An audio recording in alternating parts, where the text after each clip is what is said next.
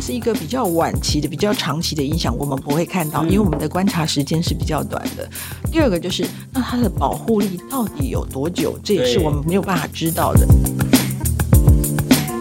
我是江坤俊医师，欢迎来到我的 Podcast 节目《江坤俊时间》，内容从日常生活的保健之道到疾病的预防以及治疗。每周四江坤俊时间将带给你全方位的健康知识。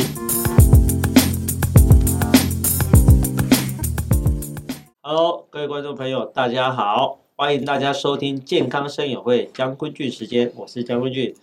哎，今天要谈什么呢？今天谈的就是最夯最夯的哈，现在大家听到新冠肺炎都是哇，个听到快要比癌症还要可怕哦。现在最夯的就是听说新冠肺炎的疫苗快出来了，可是你敢打吗？先欢迎我们今天的特别来宾，资深医药记者洪素卿。Hello，江 P 好，各位健康神友会的听友大家好。哇塞，那个武汉肺炎的时候是今年过年的时候发生的事情嘛？哦，是，哦，真的过了一个非常特别的年哦。过年前知道这件事情的时候，那时候好像只有在武汉，那时候只是气温稍微爆一下，其实大家还没有很当一回事。结果好像过个年风云色变，哇塞，哇！这个过年真的是气氛完全不一样，有生以来气氛最怪的过年哦！而且今年的大家都觉得时间过得特别快，因为前几个月都不知道在干嘛，真的 全部都混在那里，然后莫名其妙到了六七月才开始慢慢有一点点的回到正常的生活。等到大家都好像觉得，哎，好像差不多了，哇塞，像国外疫情越来越严峻。随时都要冲进我们国家样子，最近动不动就移那个移民都进来就好几个，一直往上冲，哇塞！台湾的医疗都已经快没办法承载了，因为你知道吗？这些人进来很多要住我们的加护病房，要住那些负压隔离病房，台湾去哪生那么多 负压隔离病房啊？所以现在又搞得大家有点草木皆兵哦。好在现在好像就要出现一个救星了哈，就是所谓的肺炎、新冠肺炎的疫苗哈。先问一些基本的事情哈，现在有哪些国家有这些东西啊？嗯，大家都知道，最近一定要开始打的就是英国嘛，十二月七号要开始打了。那之前有一些很神奇的国家，据说他们已经打，但但都很好奇，比如说像俄罗斯啊，像中国，不是大家都很很好奇那个疫苗是否真的有效。哦，OK。对，那接下来紧接着可能要打的就是美国嘛，因为大家都知道他们因为这一波感恩节的大家的移动的关系，所以美国又冲出一波新的这个疫情，现在还相对严。对、啊，所以我猜他们也会先开始试打。哇塞，竟然可以因为一个疾病改变了美国总统大学的格局，真的还蛮蛮扯的哦。大家好像对这个疫苗都期待颇深哦。今天我们就要来跟大家稍微讲一下下疫苗哦，不是要泼大家冷水了哦，是给大家一些对疫苗的基本概念然后。一般来讲，现在我们做一些疫苗就很怕会有副作用嘛，就好像之前那个流感，大家打了有产生一些不幸的事情嘛。那打疫苗会出现副作用吗？为什么啊？嗯，我必须说打疫苗真的。呃，一多多少少会有一些人会出现一定程度的副作用。嗯，但是我为什么说一定程度的副作用呢？是因为它疫苗在上市之前，其实要经过一定的大规模临床试验。没错。所以如果它真的副作用是太多或太严重，基本上它都没有机会上市。嗯。如果大家稍微往前回头想一下，呃，之前包括 AZ 就是。阿斯特捷利康公司嘛，他们跟这个英国牛津大学合作的这支病毒的、嗯、这支疫苗，就曾经一度喊停。原因是什么？呃，原因就是说啊，今天如果我发现一个人有比较，这其中只是一个人哦，他发生了一个比较严重的副作用，怀疑是跟疫苗相关，不能不能。确定不是疫苗引起，他们就会先停下来看。所以你可以想象，只是一个人，他们都必须暂停。对。所以假设市面上它已经问世的疫苗，它至少两件事，我觉得是大家值得可以相信：一，它的有效度应该是 OK 的。对。因为其实呢，这一次呃已经问世呃即将要问世的英国要打的，包括辉瑞的这支疫苗，或者是美国的 Moderna 疫苗，或者是 G 呃 AZ 的这个疫苗，你可以看到。呃，曾经有人想说，假设假设，因为疫情真的很严峻，而我们必须要紧急让这些疫苗上市的话，嗯，最早的时候他们会想说，假设保护力有百分之五十，我就让它上了。对。可是在，在呃这些临床试验陆续陆续观察到的情况之下，可以发现，其实这几剂疫苗的保护力都在九成以上。哦。所以第一个就是可以看到，一它的保护力是有一定的才会上市。是。二。它的副作用也是在可容许的风险范围之内才会上市。是，所以刚刚江 P 的问题是会不会有副作用？会的，但是它都是在可容许的范围之内。就是打疫苗的优点一定高过于会产生的副作用的情况之下，它才可能被容许上市，这是原则。对，那个素君姐讲的是我们一般疫苗的原则嘛。哦，我们现在常常有说打疫苗有什么副作用？当然局部的副作用就是红肿热痛嘛。哦，那还有一些比较全身副作用，有人会对疫苗过敏嘛？大家都知道，很多是从蛋里面培养出来的，他可能对疫苗过敏嘛。那另外都知道，大家都知道，所谓疫苗有所谓的减毒疫苗，有所谓的那个死菌疫苗。减毒疫苗有人打下去，比如说你打的是一个感冒病毒的减毒疫苗，可是万一你自己的抵抗力没有那么的强，搞不好这个减毒疫苗就会让你得到很严重的感冒哦哦，这个都是有一些蛮大的问题。还有一些有时候疫苗会参加一些赋形剂进去，这些赋形剂有的时候就会对人体造成一些很奇怪的反应哦，而且有的时候就像你讲嘛，有人打了流感疫苗，身体超不舒服；有人打了之后照样生龙活虎。所以一个疫苗打下去，对人体会有什么样的那个预那个反应哦？真的是每一个人都可能会有不同程度的那个东西了哈。那另外，就算你当下没有造成很严重的后遗症，那这个东西会不会十年、二十年之后跑出什么风险？其实真的是需要观察的了哈。我只能讲，一般的疫苗，从我们打算要做这支疫苗，到它正式上市，那都是 N 年之后的事情。可是这次就是没办法嘛，这个就真的很严重嘛，哦，很严重的时候，很多程序就会省略嘛，啊，很多东西就是你只要到达某个标准，我们就可以让你做什么事情了嘛。所以这次的新冠肺炎受到了很多政府，就是他可能会跳过一些步骤，直接就进哪里，直接就进哪里，直接就进哪里啊，这个大家都可以理解嘛，哦，就是就像孙姐讲的嘛，当我们评估它的好处大于它的坏处的时候，那大家都要做嘛。既然这是一个现在在威胁我们整个地球的毛病，我们如果还在。固守以前的那种陈规，说一定要经过怎样怎样怎样怎样怎样，哇塞，那你的疫苗出现可能是五年后的事情了，那你受得了吗？哦，所以这些副作用，那也许就我们讲，那所以呢，但如果说它马上就出现很多副作用，这个这个疫苗当然会被 suspend 掉。可是万一它的副作用是出现在半年后了，一年后了，那个就不知道了，因为我们现在没有办法这么长的观察时间了哦，因为这个毛病真的太严重了哈。啊，第二个就是我们常常在讲，就是很多人认为。打完疫苗，我就不待机啊，是这一定是这样吗？呃，这也是我觉得这一次疫苗值得大家持续观察的地方。因为呢，就像刚才江皮讲，这个疫苗因为它是很紧急的上市，所以虽然他们真的在全球各地开展开同步的临床试验，所以我们可以看到，第一个观察的人是够多的，因为是全球开始展开。对，可是重点来的就是观察的时间够长吗？对，够长会。影响两件事，第一件事情就是江皮刚才讲的，就是如果它是一个比较晚期的、比较长期的影响，我们不会看到，因为我们的观察时间是比较短的。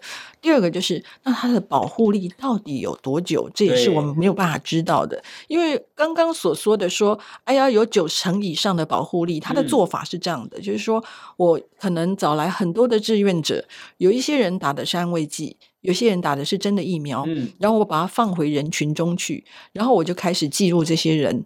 等这些人陆续，有些人，因为他现在欧美刚好是一个最佳的临床试验场所，因为他们病毒很多嘛，对呀，随便走都会中。对，所以他现在就等他们这些已经不管是打安慰剂或者是打这个呃真正的疫苗的人，他就等他开始回报有没有人真的感染了，嗯、开始累世累计累计很多累计够多的感染，就是到达一个统计学上足够的时候，他来看说，哎。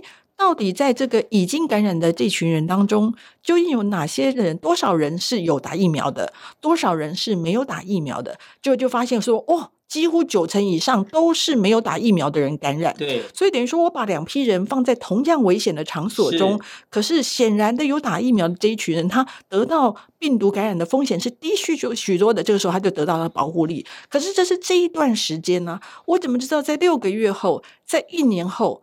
他是不是还是这个样的情况？他的保护力还这么高吗？就你会发现，因为现在呃，我们打过很多疫苗，我们就打小时候，你可能有水痘的，你可能有其他的肝炎的或干嘛，你会发现有些好像终身打一剂就够了。可是像流感疫苗，每年都要来一次，对不对？所以我们现在就是假设这个新的疫苗，它的保护力是好的，但是问题它保护的会。呃，撑多久？这我们不知道。为什么会讲这件事？就是因为，即便是自然感染的，对，我们以前都认为说，自然感染之后，它的免疫力应该是最好的，可以激起最多的免疫反应。尤其是如果你是自然感染，呃，症状越严重的，他认为他的免疫反应会越好。嗯，但是即便是自然感染的，在世界上很多国家都有发现二度感染的话，对，所以就说大家就开始担心了。如果他是自然感染的，他都没有办法避免二度感染，而且是短期间几个月之后就二度感染。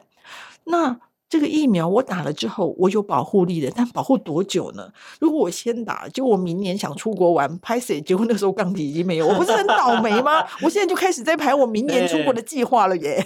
对啊，所以我才讲哦，就是大家对免疫力要有一个概念然后我们疫苗的那个原理就是打进一个类似于要你保，比如说我现在让你保护的是流感，我就打打进去一个类似流感的东西，让你的身体的免疫细胞看到说，哎，这个是坏的，我去攻击它。然后以后就会除了产生抗体之外，还会产生一些记忆型的东西，就是哎，等到下次同样的东西再入侵的时候，第一个你血液当中有抗体，我可以把它中和；第二个你身体有一些免疫细胞早就被训练好要准备对付它了，所以就会成启动的很快，基本上就可以说你这个人不会再受到同样病毒的感染。但是我要告诉各位，这个就是天方夜谭，这是完美的情况之下，但是人体的免疫力是没有办法这么完美的嘛哦。你看到这个疫苗身上就是很多时候就是这样，就是刚才苏云姐讲的哦，你这疫苗打下去，第一个。好，我们说你有九成的保护力，我们用很多的人群去做实验哦，所以就刚刚讲了，很好的情况下是九成，那你有没有可能是那个一成？你会不会是那个打了之后没产生抗体的？你有可能啊，你就是这么倒霉嘛，你就是上辈子业障太重，这辈子又没做好事，那你打人家打下去，大家都有抗体，就是你没啊，你把我你把我们摘啊哦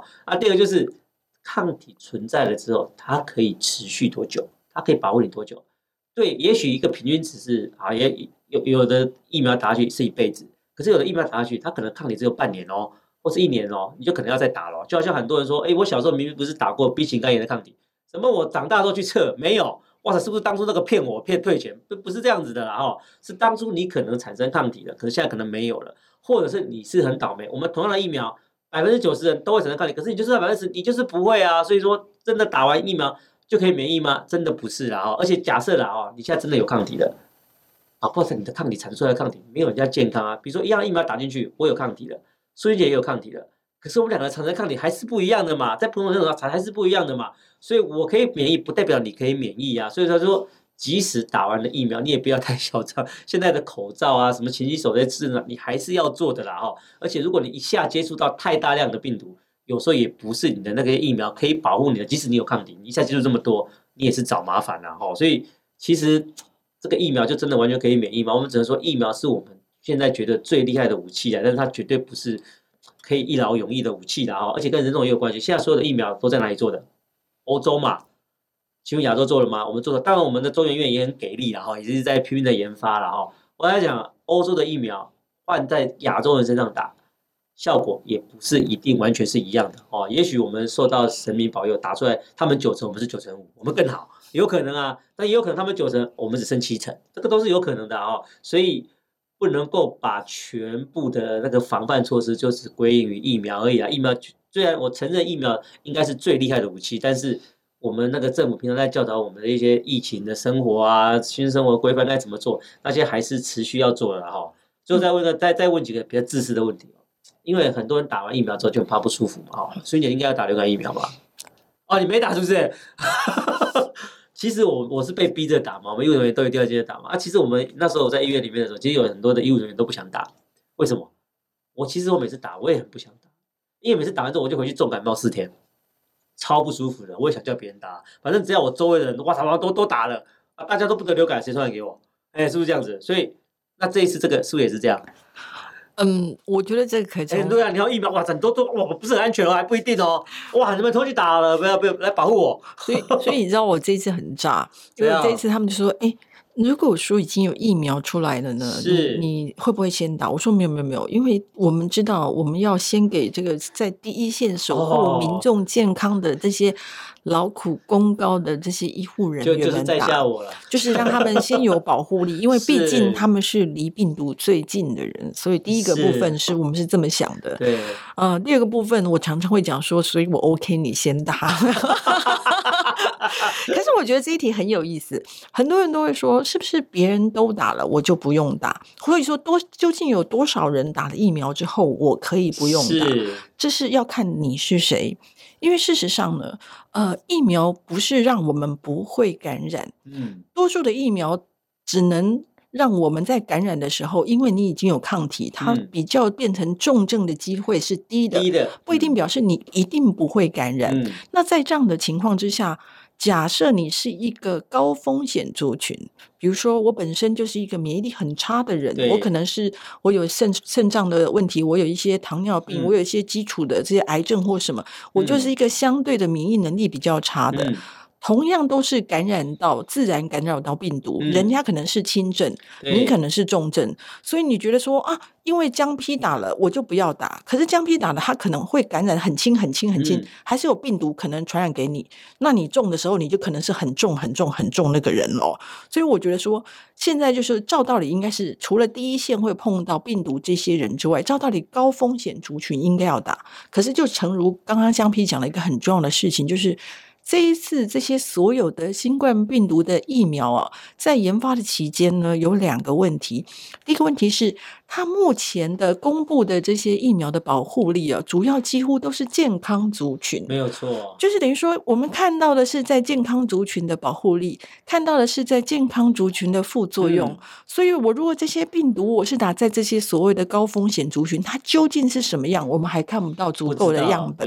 第二件事情，刚才江皮讲了也刚好讲到，这是新冠疫苗的一个问题，就是其实他们在国外曾经发现了，呃，我这一次的试验结果，我发现有百分之九十的保护力，嗯，可是很妙的，如果你仔细去细看这里面受试的族群里面，你会发现，哎，在白种人里面。